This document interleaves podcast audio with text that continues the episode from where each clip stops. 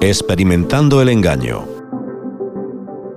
Hasta ahora les he hablado de la ilusión de la realidad, de cómo es manipulada para ocultar, programar y controlar a las unidades de carbono. También expliqué resumidamente cómo lo hacen y cómo nos controlan sin que nosotros nos demos cuenta de ello. Pero nada de esto tendrá para ustedes una base lógica, seria y real sin pruebas empíricas que lo avalen. Por esa razón creo necesario que ustedes lo experimenten directamente. Este artículo pondrá bajo el microscopio y tratará de transmitir una serie de experimentos para que puedan comprobar por ustedes mismos lo expuesto hasta ahora. Comencemos con lo más simple. En el artículo El control total hablé de cómo somos observados por la red Echelon y otros sistemas similares, Dije que los teléfonos celulares pueden ser activados y transmitir o recibir información sin su consentimiento, activar su micrófono o cámara, extraer sus mensajes de texto o llamadas.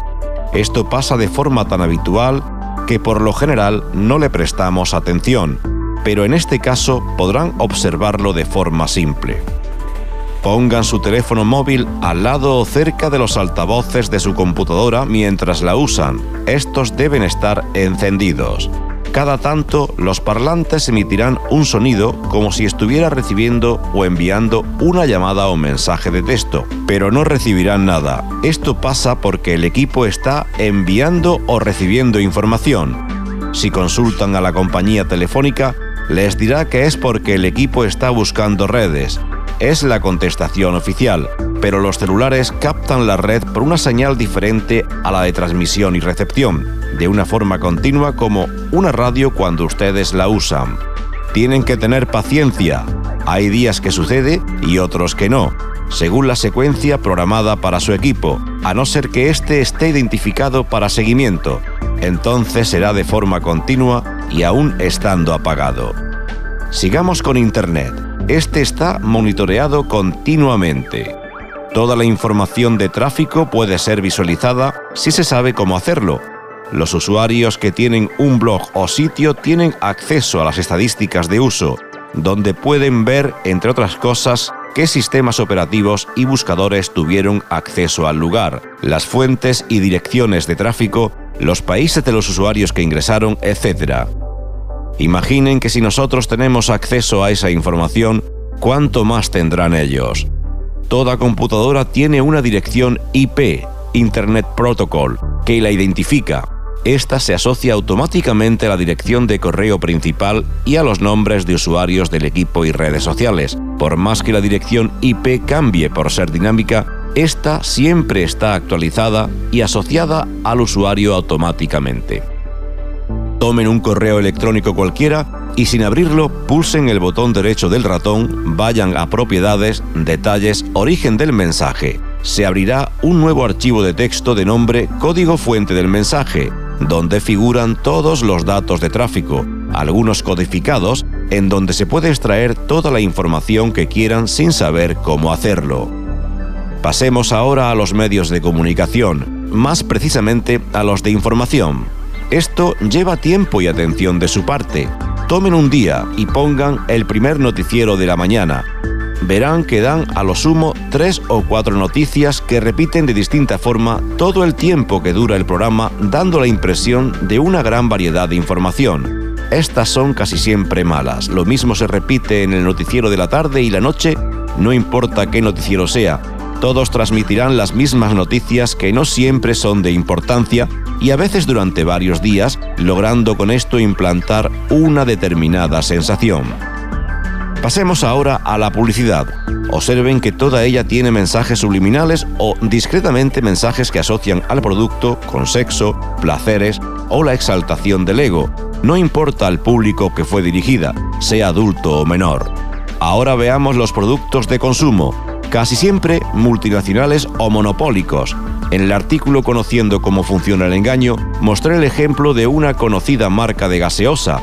Dejen de tomarla por un tiempo y notarán cómo su percepción, claridad de pensamiento y análisis mejorará notablemente además de su salud. Esto pasa con la mayoría de los productos publicitados.